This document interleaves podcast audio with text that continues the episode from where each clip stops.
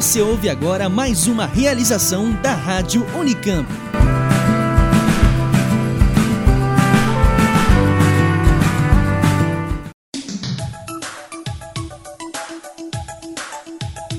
Está no ar Orelha de Livro, uma produção, editora da Unicamp.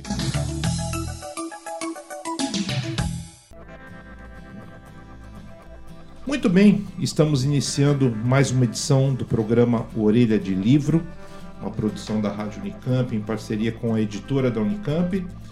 E hoje a gente vai falar sobre uma trilogia, Globalização da Cultura.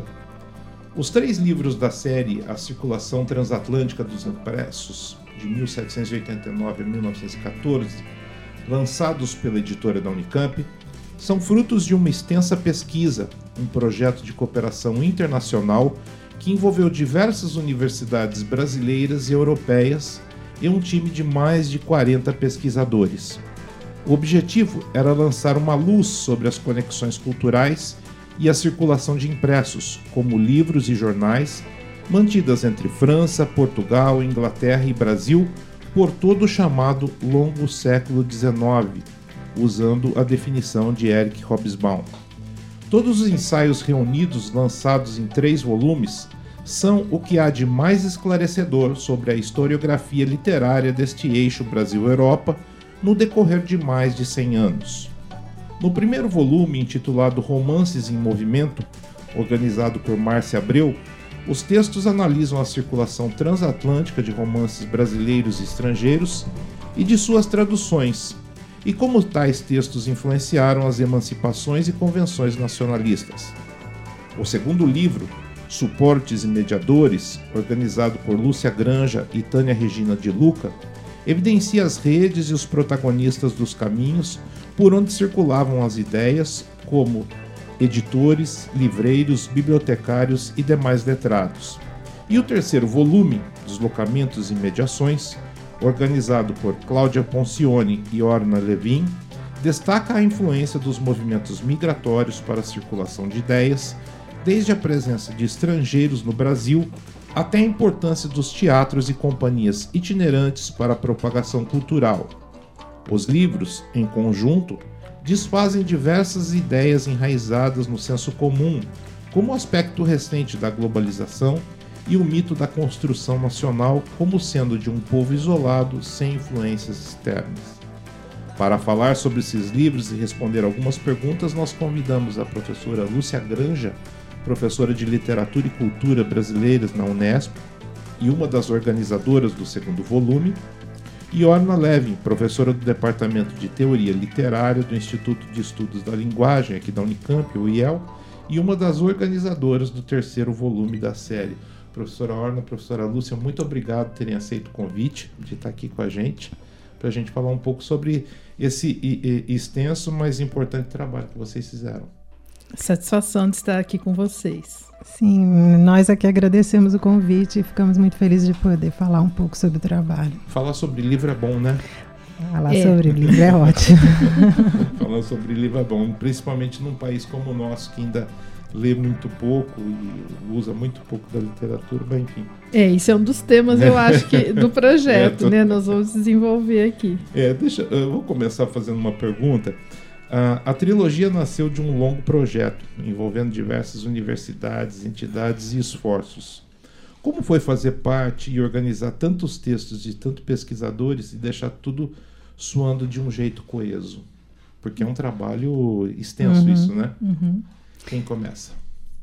É, olha, como todo projeto coletivo, as coisas vão amadurecendo ao longo do trabalho. Então, a gente não criou um livro do nada, a gente criou um livro a partir de um processo de discussão e de pesquisa que foi sendo acompanhado por todos é, a partir dos eventos que a gente tinha anuais e a partir da discussão que a gente fazia em subgrupos.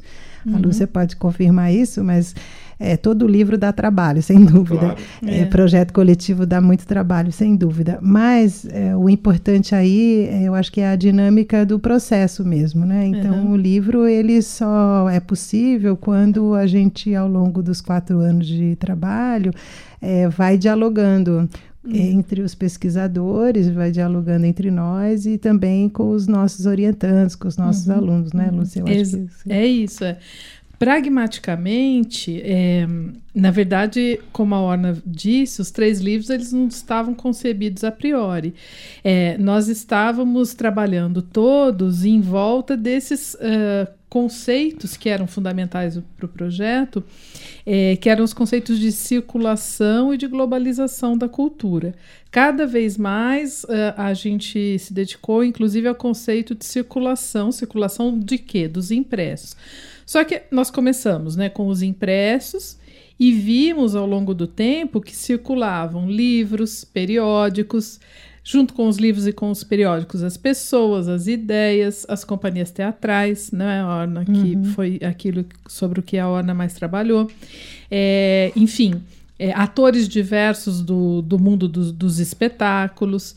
E nesse caso é que nós fomos nos reunindo por afinidades de temas, né? E como é que a gente chegou a isso? O projeto ele fazia encontros anuais, uh, onde nós dávamos, uh, apresentávamos uh, o resultado desses trabalhos, né, de uma maneira mais consistente. E acho que desde o segundo, terceiro ano, mais ou menos foi ficando evidente que tinha um grupo forte em torno dos romances, um grupo forte em torno de editores, é, e quer seja de livros, quer seja de periódicos, então uh, nomes importantes de pessoas que dirigiram editoras de livros e de periódicos, e também uh, muita pesquisa sobre os impressos, como eu disse, periódicos, revistas e jornais. E também havia um grupo sobre os espetáculos, né? E sobre as pessoas e, e, que circularam nos espetáculos e as ideias que circulavam nos próprios impressos. Então a gente foi se definindo a partir daí, a partir realmente da pesquisa. O que é importante, né, como eu já disse, é a ideia de circulação e de circulação transatlântica. A gente evitava ficar uh, trabalhando sobre um território, né? Todas essas, digamos assim, esses uh, elementos da pesquisa, eles deviam circular entre esse, esse espaço transatlântico, na verdade, que incluía principalmente né, a França e o Brasil, que eram sedes do projeto, sobretudo o Brasil, mas também, de uma forma importante, Portugal e a Inglaterra, né, Orna? Uhum. É, eu acho que é isso. A ideia é, da coesão, ela, ela, ela vem do esforço de tentar articular todas as pesquisas em torno de uma noção comum, que é essa noção da circulação a partir é, dessa base impressa, né? Dessa, eu gosto é... sempre de, de levantar um, um dado, porque é, quando a gente faz programas assim, principalmente com os docentes, né, os pesquisadores e tal, é, eu acho que isso é importante. Há quanto tempo vocês estão nesse trabalho? É, assim, é, porque é, muita gente acha que pesquisa é, né, estalou o dedo e a pesquisa escreveu um livro e ele está pronto, né? É, há é. quanto tempo vocês trabalham exatamente mais direcionado para esse produto? Olha, aí eu, eu vou dar assim uma resposta objetiva e uma resposta que é até objetiva e, e afetiva, que é a seguinte. Objetivamente, a Márcia Abreu ela redigiu esse projeto entre 2010 e 2011. E nós trabalhamos entre 2011 e 2016, mas com sequência assim, muito no, no, projeto, com vários subprojetos. Por exemplo, a Márcia criou um banco de dados, a Orna coordenava esse banco de dados junto com ela. Então, havia né, várias, digamos assim, dimensões dentro do projeto. É, isso entre 2011 e 2016, que foi o período que durou o financiamento.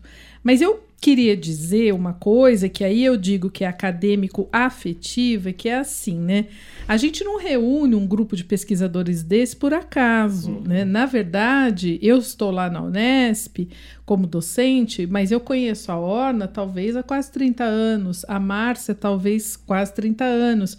Quer dizer, isso faz parte de uma formação que a gente recebeu aqui na Unicamp, que é uma formação muito direcionada para o trabalho de pesquisa, digamos assim, que considere o texto, mas que considere também fontes que vão fazer com que a gente, às vezes, é, possa uh, acrescentar alguma novidade aos conhecimentos que a história literária tem. Uh, até propor algum questionamento né, para é, esquemas, esquemas teóricos que a gente empresta de autores estrangeiros. No nosso caso, uma coisa que foi muito debatida nesse, dentro desse projeto foi o conceito de campo literário do, do Pierre Bourdieu. Quando, que, quando é que a gente pode falar de uma estruturação, da estruturação de um campo literário no Brasil?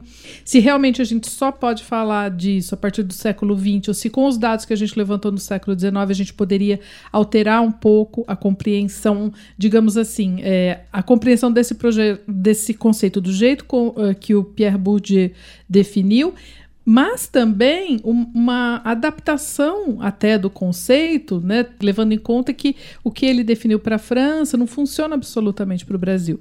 Então, por que, que eu estou dizendo tudo isso? Porque, na verdade, é uma equipe que tem uma formação que já vem de, de desse tipo de estudo é, em que a literatura ela não é considerada só como texto, mas ela é considerada na sua materialidade. Nós vamos buscar novidades nos documentos. E as outras pessoas que faziam parte do projeto são historiadores. Uh, havia também gente da sociologia, uh, até um rapaz da Unifesp da matemática. São pessoas que têm esse mesmo tipo de aproximação é, de pesquisa quando consideram seus textos. Então, é, evidentemente, né, que a, a, nossa perspectiva a partir da literatura, ela é uma perspectiva que recupera um pouco o trabalho que fazem os historiadores. E é por isso que então nós nos agrupamos com um grupo de excelentes pesquisadores da França e de Portugal, né? Então, como a Orna até já mencionou, era um trabalho interdisciplinar também, né? Uhum. E eu acho que essa sua pergunta ela é muito importante por isso, porque efetivamente um grupo assim, um projeto desses, não, ele dura cinco anos, mas ele nasceu talvez há 30 anos atrás e com certeza vai repercutir ainda muita coisa na frente, né? Uhum. Cinco anos talvez seja o prazo Sim, oficial, é, mas a, isso, a coisa é, não para é. por aí, né? Eu tenho a impressão, assim, sempre, né, que quando a gente. Porque nós nós procuramos fazer um trabalho de impacto, né? É, aliás, um dos critérios da FAPESP para conceder um projeto temático.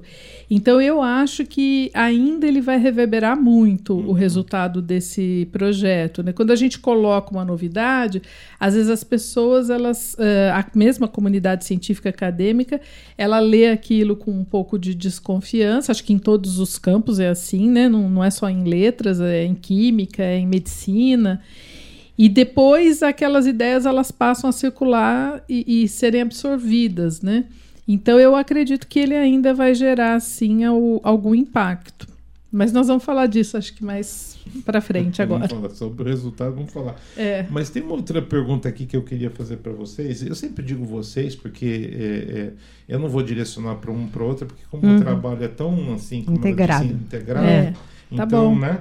Mas assim, como que esses livros afetam os estudos literários agora com essa visão menos eurocentrista, menos da Europa para o Brasil e mais voltada para uma troca entre a Europa e o Brasil?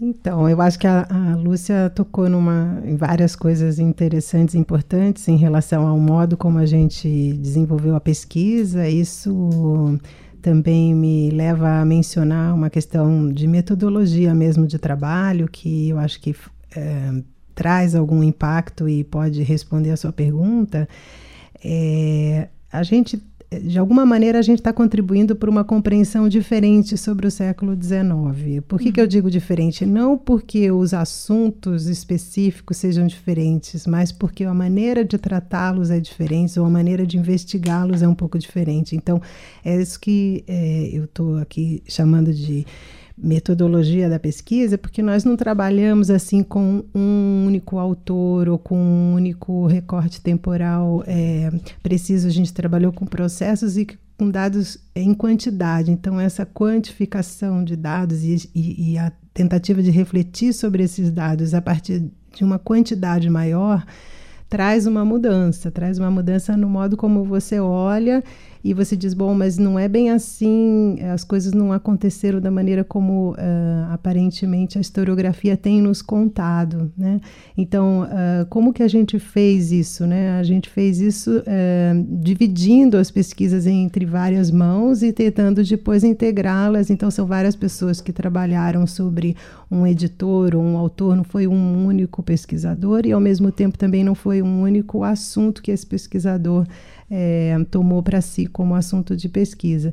Então, acho que o impacto, essa mudança sobre a compreensão do século XIX, eu acho que ela já vem em processo também e nós dialogamos com esses outros métodos de pesquisa. Por exemplo, a gente poderia citar estudos pós-coloniais que trabalham na relação Europa é, América, ou Europa África, ou Europa Ásia, é, desde, vamos dizer, desde a década de 80, que já também estão sendo revisitadas algumas visões construídas sobre a Europa ou construídas pelos europeus sobre os outros é, é, povos dominados ou discursos né, elaborados sobre é, as populações e as culturas locais. Então, essa relação, digamos assim, entre Europa e América, no nosso caso América do Sul, ela já tem sido revisitada, mas em pouca medida ela tem sido feita em cima de é, pesquisa de fontes uh, e de dados objetivos sobre é,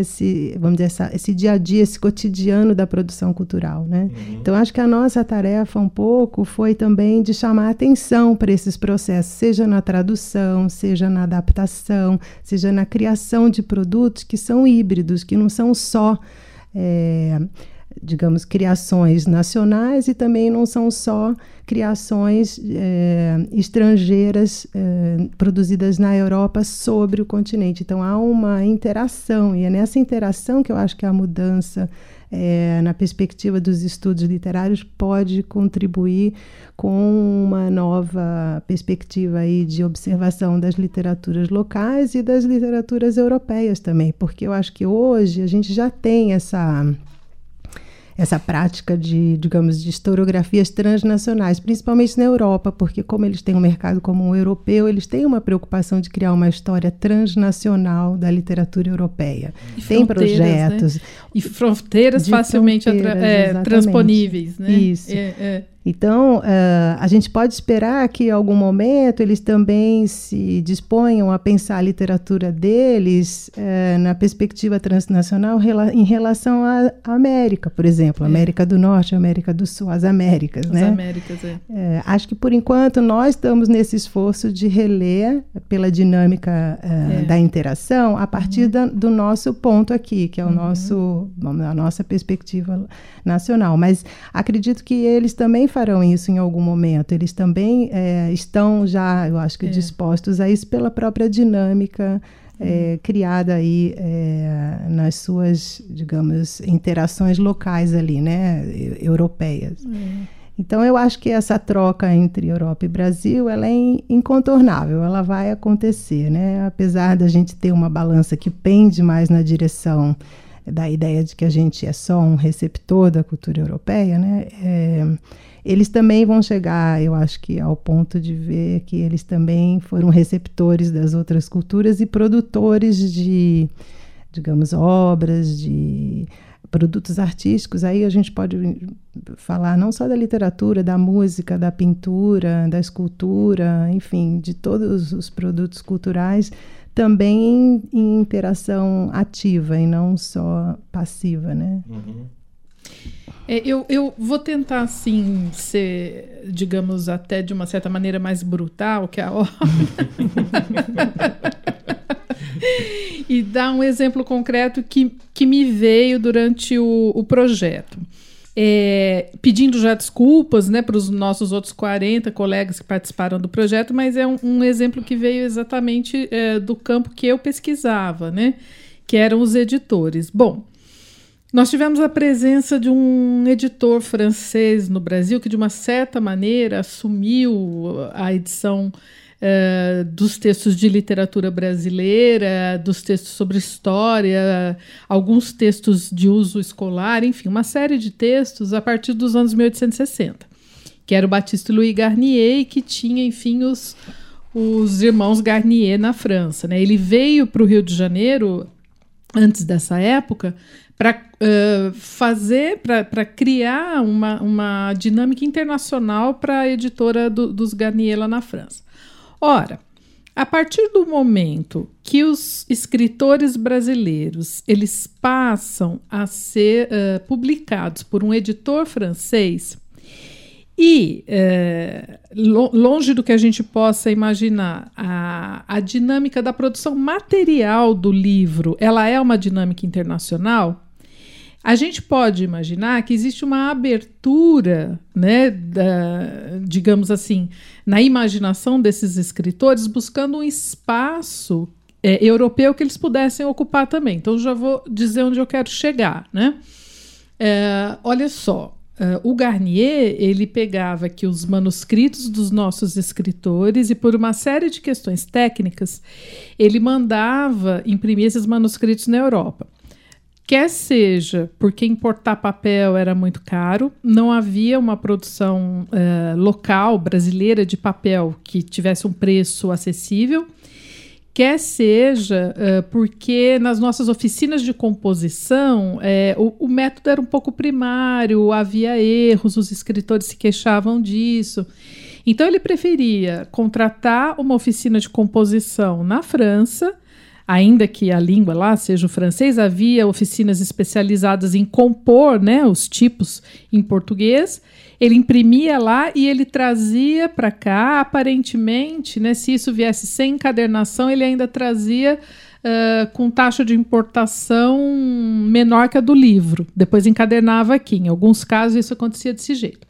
Ora, um escritor que passa a ter o seu texto em português, seguindo uh, na sua produção essa dinâmica internacional, é, ele vai justamente se abrir imaginativamente para ocupar esse espaço no exterior, né? Uh, também enquanto uh, o texto sendo posto à disposição ali, e isso acontecia com muitos dos nossos escritores brasileiros.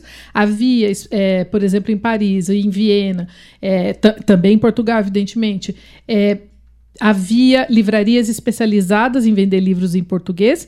E por que não é imaginar que eles fossem ser traduzidos? Né? Então a gente tem que o José de Alencar, por exemplo, ele já era muito traduzido, ele já passou a ser traduzido nos anos 60 e que, uh, se vocês pensarem, né, existe uma, uma, uma, dinâmica de configuração da obra ficcional do Machado de Assis que vai né, em direção a problemas gerais, a, a problemas, digamos assim, urbanos, a uma situação é, de uma classe social vivendo na cidade, de como isso era no Brasil, é, de uma investigação psicológica um pouco maior dos caracteres no começo dos anos 70, que coincide com uma reclamação que ele faz, ele mesmo, Machado de Assis, é, em 1873, num dos textos de crítica dele, é, em que ele diz assim: olha a, a, gente já falou bastante do exótico na literatura brasileira, mas vamos falar de outras coisas também. Não há só esse assunto. Então, é, na verdade, né, é, isso me parece resultado de um processo global. Não é uma ideia do Machado de Assis sozinho. Ah, vamos parar de falar de índios, de indianismo, do passado e vamos escrever agora uma ficção onde a gente possa fazer uma exploração mais psicológica, mais universal dos caracteres. Mas veja, né, tem uma questão de colocação no próprio mercado mundial. Se existe lugar para o exotismo, a ficção uh, mundial ela, ela não tem lugar apenas para isso, né? Uh, por exemplo, se o Machado de Assis está pensando isso em 1873, em 1857 a gente uh, tinha um romance como Madame Bovary uh, na França. Então, digamos assim, na prática, a gente pensa que é, essas ideias, essas pesquisas que a gente fez, elas podem mudar a maneira como a gente observa a literatura brasileira, porque a gente não observa justamente a literatura brasileira como brasileira. A gente observa todo um mecanismo de produção, de circulação, de referências, de contatos que era um mecanismo, digamos, mundial ocidental, né? Não vou dizer que chegasse na China, mas mundial ocidental ele era. Uhum. Então eu tentei uhum. assim colocar um exemplo, né, disso que uhum. a Orna descreveu tão bem. A Orna poderia dar exemplos de teatro, sobre teatro, há exemplos também sobre a composição das revistas, dos as jornais, gravuras, né? As gravuras, as gravuras, é. as gravuras que tinham um circuito internacional, é. elas eram vendidas e depois elas eram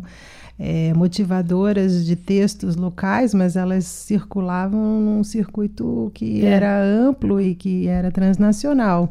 Isso já vem sendo estudado uh, a propósito de textos uh, em revistas nas quais o Machado de Assis, por exemplo, publicou, né? É. A Ana Cláudia Suriani é. estudou isso, mas a gente pode ver isso também nas ilustrações uh, sobre esse Brasil pitoresco que a Lúcia mencionou uhum. e que circulavam nas revistas europeias, então ilustrações que foram estudadas, por exemplo, pela Gisele Venâncio uh, do Biar, no livro dele Voyage ao Brasil, uh, e que uhum. serviram, e que, e que foram publicadas na Europa e depois serviram para outras reelaborações e que vão uhum. culminar, às vezes, numa peça de teatro, por exemplo, uma opereta do Offenbach sobre o Brasil, em uhum. que ou ele tem uma personagem, o brasileiro, uhum. que é inspirada nas leituras das revistas e não numa visita real uhum. dele ao Brasil, né? Então, uhum. toda essa criação de estereótipos sobre o Brasil, de imagens é, às vezes caricaturais e cômicas e, e, e, que traziam figuras típicas do Brasil, mas é, levavam isso para o leitor francês, né? Levavam da França para o resto do mundo. Isso tudo entra justamente num circuito que é muito maior e mais amplo, extenso, né? É. De, de, contatos culturais que reforçam determinadas imagens em detrimento de outras. É. Então, de fato, a, a, nossa produção aqui ela dialoga com essa produção. Uhum. Às vezes ela reitera esses estereótipos, né? É. Às vezes ela serve a eles, às vezes é. não. Às às vezes ela readapta. Então a gente vai ter aqui, por é. exemplo, as operetas do Offenbach, que são um dos veículos de circulação dessas ideias estereotipadas sobre o brasileiro, sobre é, a, enfim, a, a, a, paisagem, o cenário é, da, americano dos trópicos, né? É, isso vai ser readaptado aqui depois, né? Então é uma adaptação da adaptação de uma certa maneira uhum. e, e, muitas vezes com a mediação portuguesa, porque passa pelos é. tradutores portugueses e depois eles trazem para o Brasil. Então a gente tem aí um é. circuito Europa-Brasil muito interessante que tem a presença de Portugal como mediador é, é. fundamental. Exato.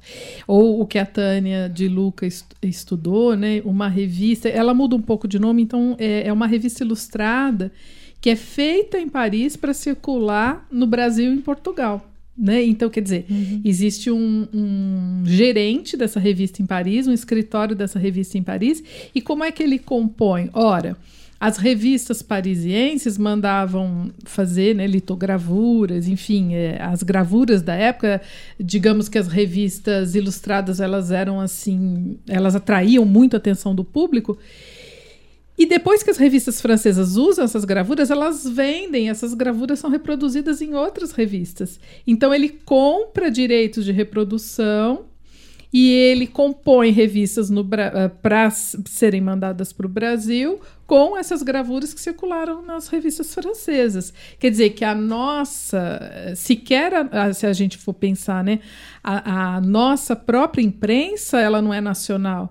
Ela é uma imprensa produzida por um gerente que está em Paris, que compra ilustrações em Paris e que faz uma revista que interessa ao público português e ao público brasileiro. Então, é uma revista internacional. Nossa imprensa nacional é internacional, uhum. né, Orna? Exatamente. E, e, e, e temos uma imprensa estrangeira estrangeira no Brasil muito ativa. Isso que é, se relaciona diretamente com o cenário local, mas em língua estrangeira. É. Então, por exemplo, a revista Bataclan, que foi estudada pelo professor Ion aqui, ela, ela tem um, uma vida relativamente curta, digamos assim, em torno de quatro, cinco anos, mas o que, que, é importante aqui é que todos os ilustradores são franceses que passam a viver aqui no Brasil, mas eles trazem as técnicas do desenho da França, mas eles desenham sobre o que eles estão assistindo aqui no Brasil, em montagens é, feitas em língua francesa,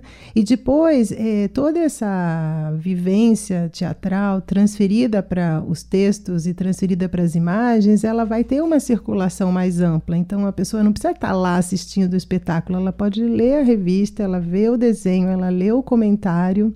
E aquilo vai criando um imaginário, uma referência comum para leitores. Então, o que eu acho que o nosso trabalho também mostra é que existe um conhecimento compartilhado pela leitura, que é da literatura em livro, mas que também é da imprensa. E essa imprensa, seja ela a pequena imprensa, a grande imprensa ou a imprensa ilustrada, ela tem um impacto enorme na criação de referências comuns para leitores Sim. que são leitores do mundo inteiro. Então, eu tenho o leitor de imprensa francesa que está aqui no Brasil, mas ele, ele dialoga com a imprensa francesa lá da Europa, eles citam os jornais, os jornais de lá citam os jornais daqui. É. A gente percebe que o leitor da Europa lê comentários ou ler o próprio jornal impresso aqui no Rio de Janeiro. Uhum. Isso é incrível, porque a gente pensa que nós estamos aqui falando entre nós, só conosco mesmo em português. Não é verdade. Uhum. Os nossos escritores liam essa imprensa francesa. A imprensa francesa fala sobre eles e escreve sobre eles para o leitor francês. E eles dizem isso: estou escrevendo para informar o meu leitor francês sobre o que está acontecendo aqui no Rio de Janeiro.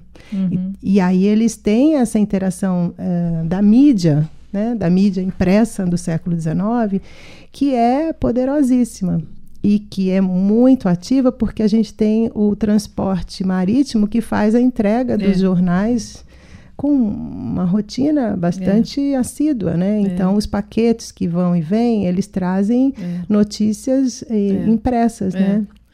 Então, é, tem uma coisa sobre essa dinâmica temporal que o Jean-Yves Mollier, eh, que era o, o, eh, o, coordenador do projeto lá na França, ele disse para a gente desde o começo que é o seguinte: Considerando um paquete que atravessa o Atlântico e traz um jornal para cá em 15 dias na metade do, do século XIX, isso é, equivale a um e-mail que chega lá em dois segundos hoje em dia, né? Porque se a gente pegar uh, digamos assim, o, a tecnologia do, do, momento, né? as condições de contato. Uma pessoa que no Brasil lê O Conde de Monte Cristo, que seja, né? Uh, um mês depois que o Conde de Monte Cristo saiu lá na Europa, uh, traduzido em folhetim, que seja, né? isso é, é, corresponde praticamente ao instantâneo. Então existe uma mudança, né? Antes dos anos 50 era um pouco mais lento o processo. Depois que eles inventam essa navegação a vapor, é, se não houvesse nenhum problema, né, é, é os paquetes chegavam aqui ao Rio de Janeiro em 15 dias. Então, isso equivale a sair um, uma novidade lá e aqui todo mundo está sabendo disso 15 dias depois. Né? É interessante. É muito isso. interessante. Desse, deixa eu perguntar uma coisa para vocês. Vocês falam maravilhosamente bem. Para mim é uma aula, eu estou aprendendo aqui, né? É, dos resultados que vocês tiveram, assim, é, superou as expectativas? Vocês, aliás, tinham alguma expectativa e isso superou? Porque deve ser interessante para quem pesquisa é, história normalmente é feita de é, fatos bem estabelecidos, né? E a gente vai aprendendo isso ao longo do tempo. Quando há uma mudança nisso, a gente vê que não era bem assim, uhum. tal. Como é que é essa sensação do pesquisador e assim, o que, que supera a expectativa esse trabalho de vocês? É, olha, tem duas, duas coisas aí, eu vou falar duas, a, a depois a Orna pode falar mais meia dúzia, né? tem duas coisas. A gente, por ser pesquisador, tem uma autocrítica imensa, né? Então, é, não que a gente não tenha ficado satisfeito com o resultado, ficamos muito satisfeitos, mas o que que isso leva a gente a perceber? Que todos os dados que o projeto mobilizou não se encerram aqui nesses uhum. resultados. A gente ainda tem muito a extrair disso, né? Então a gente faz assim, uh, digamos, uma autocrítica. Olha, nós publicamos isso daqui. Esse é o resultado, né? O que ficou realmente pronto em termos da análise que a gente fez dos dados.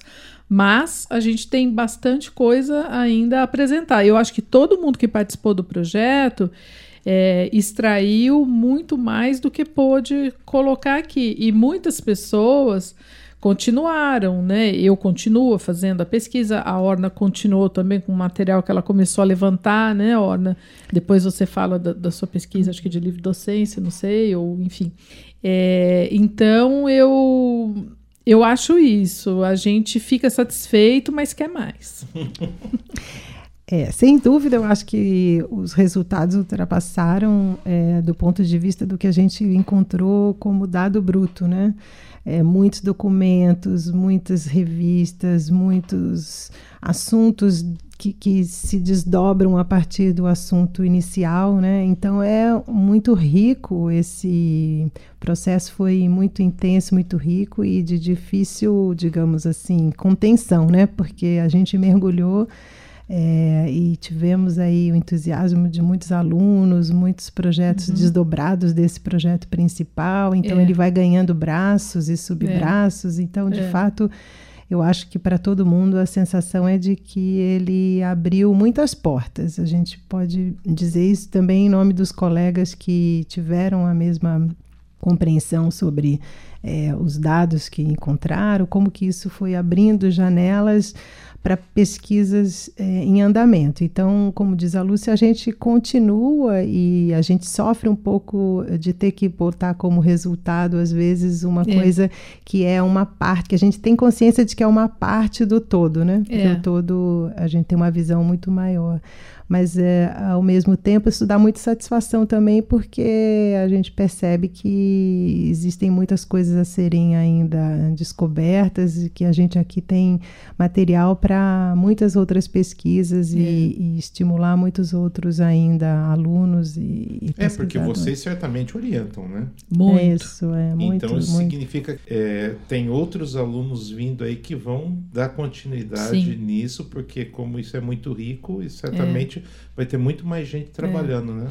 Então, a gente orienta, né? E não só nós, porque havia no projeto também uh, professoras lá do Pará, profe uma professora que estava no Rio Grande do Sul e agora ela está aqui na Unifesp, uh, gente da USP. Então, todo mundo tem orientando. Isso vai, é como eu te disse, né? É, ecoa, vai, né? É, ecoa, vai criando uma rede cada vez maior. E a gente ficou muito surpresa, né? Acho que a Orna também, a Márcia, a gente sempre diz isso. Por quê? Porque essa ideia da circulação transatlântica, ela começou a aparecer em outros projetos e colóquios nacionais e internacionais, não é, Orna? Uhum. Então, por exemplo, tem um pessoal na França produzindo um dicionário transatlântico de, de, de, de, cultura, de circulação de cultura, né? Que eram pessoas ligadas ao projeto, mas isso já reverberou num projeto francês grande, financiado pela Agência Nacional de Pesquisa deles lá. E a gente tem recebido muita chamada de colóquio, muita chamada de publicação, com a ideia da circulação, né? Nos lugares mais um, surpreendentes para a gente. Por exemplo, eu recebi uma chamada de colóquio em Pau. Pau é uma cidade na França, lá entre, perto da fronteira entre a França e a Espanha. Né? A gente nem podia imaginar né, que os resultados do projeto tivessem já se solidificado ou reverberado tão longe. Então, eu acho que uma, uma satisfação é que as pessoas. Isso mostra que a gente abriu, talvez, né?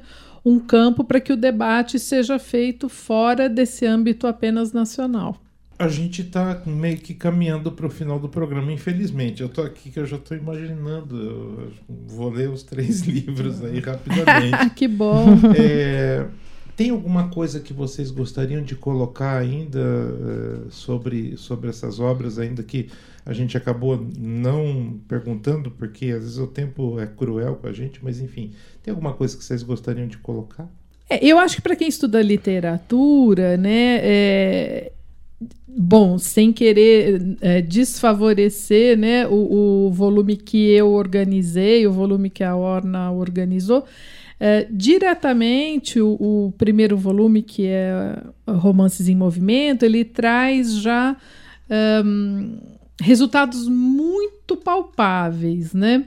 Claro que o, o, volume que eu organizei, o que a Orna organizou, também tem resultados muito palpáveis, mas eu vou dizer assim, por exemplo, não dá mais para uma pessoa estudar uh, o Toné Uh, sem ler os textos que ali foram publicados, mostrando que o Tonelli circulou em tradução imediatamente na França na Alemanha. Mesma coisa o José de Alencar. Ninguém que vai estudar o José de Alencar vai poder estudar sem passar uh, por, pela leitura disso. Uh, outros autores, a mesma coisa sobre a relação entre autores e editores, e a mesma coisa sobre teatro, né? Não sei se a Orna tem um exemplo mais concreto, assim, do, do, do seu volume. Então, eu ia mencionar a mesma coisa que a Luz, na mesma direção, é, que os estudos literários, eu acho que eles se confrontam sempre com a questão da tradução, e eu acho que nesses três volumes a gente tem uma contribuição efetiva sobre o processo de tradução e o impacto das traduções para a nossa literatura, para a nossa produção, das traduções Sim. feitas para leitores europeus, ou seja, textos uh, de português que foram traduzidos para o francês ou para o alemão, e vice-versa, textos do francês que foram traduzidos para o Brasil, para o português brasileiro Isso. ou para o português de Portugal e depois vieram a ser adaptados. Então, no caso do teatro, a gente pode é, pensar na produção, por exemplo, do Arthur Azevedo, Sim. que é um autor que é, foi um tradutor de muitas peças musicadas francesas e que, que é também considerado digamos assim, o pai né, da, da burleta, que é o, o, o da, da, revista brasileira, e que ela é, é totalmente, justamente, é, ligada a esse processo de tradução das operetas é, francesas e das adaptações, quer dizer, traduções adaptadas, porque a tradução não é nunca uma tradução isenta, ela é uhum. sempre adaptada e às vezes parodiada e às vezes uhum. imitada, uhum. daí o vocabulário varia um pouco, né, o, o grau, digamos, de, da adaptação, né, uh, mas a gente hoje já pode discutir essa questão à luz da discussão dos direitos autorais, dos direitos é, do autor primeiro, né, é, em relação ao tradutor, e tudo isso acho que os nossos três volumes trazem de fato como um, um assunto muito importante para quem estuda literatura hoje em dia, para quem estuda a produção é, criativa, inventiva e, e, e, tem uma ideia de que ela é pura ou de que ela é original, né? A gente mostra que também isso, essa noção da pureza não existe. Nós temos produtos híbridos e que são mutuamente dependentes. Eu acho que isso que é o interessante, né? Ok. Olha, eu só tenho a agradecer a vocês, porque assim é, é bom conversar com, com pessoas assim, porque para a gente é sempre uma aula, é sempre um enriquecimento, é um aprendizado, é muito interessante. Então eu queria agradecer muito a presença de vocês e, e, e, e, enfatizar isso, porque aqui tem uma representante da Unesp, uma representante da Unicamp, mas você citou USP e outras universidades, quer Sim. dizer, é um trabalho é feito em conjunto que Sim. valoriza o, o, trabalho da universidade, né? Que valoriza o trabalho do professor e do pesquisador, né? Uhum. É uma rede, é uma rede, como eu disse, que a gente vai construindo ao longo de muitas décadas, né? Você falou dos orientandos, então nós já, já temos agora, é, por exemplo, doutorandos que participaram do projeto que estão fazendo pós-doutorados, outros já se inseriram em, em outras universidades, né? uhum. né? Então, a gente vai constituindo realmente um grupo de trabalho que se espalha pelo Brasil e, e que está tanto nas três estaduais paulistas quanto nas federais, de norte a sul. Aliás, isso foi uma preocupação da Márcia desde o início do projeto, não é, Orna? Ela tinha realmente a intenção de fortalecer essa rede e por isso é que o projeto ele acabou agrupando tantas pessoas. Professora Lúcia, muito obrigado. De nada. Tá, ter se deslocado, ter vindo lá, né?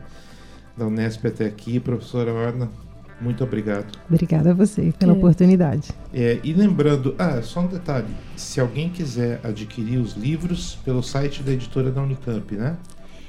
Isso é fácil? Isso é facílimo. Algum, tem, tem inclusive lá disponível para quem quiser uma amostra. É possível ler as primeiras 20 páginas dos livros lançados, o que é. já dá um gostinho é. e, e dá um ânimo. É, acho que nesse início tem um desconto no site e as livrarias uh, que vendem os, as publicações da editora da Unicamp aqui na Unicamp sempre dão desconto também, né? Isso, e nas feiras também é nas é sempre feiras. Possível encontrar os livros em promoção para quem tiver interesse em, em ler de imediato. Muito bem, então quem quiser ler os três livros da série A Circulação Transatlântica dos Impressos 1789 a 1914, organizado pelas professoras Márcia Abreu, Lúcia Granja e Orna Levin, é, entra no site da editora da Unicamp, lá pode degustar um pedacinho, né? E pode adquirir a obra e poder consumir esse belo trabalho que foi feito a muitas mãos, né? Mas que foi bem gerenciado por vocês. Obrigada. Muito obrigado, viu? Muito obrigado mesmo. Obrigada, a você. Eu, Jefferson Barbieri, agradeço demais a audiência de vocês. Lembrando, se tiver alguma sugestão, alguma crítica, é, alguma dúvida, por favor, entre é, em contato conosco através do e-mail radio@unicamp.br ou então pelo nosso telefone 19 3521 2063. O Orelha de Livro volta numa próxima oportunidade. Um abraço a todos e até lá. Termina agora Orelha de Livro, uma produção editora da Unicamp. Continue com nossa programação.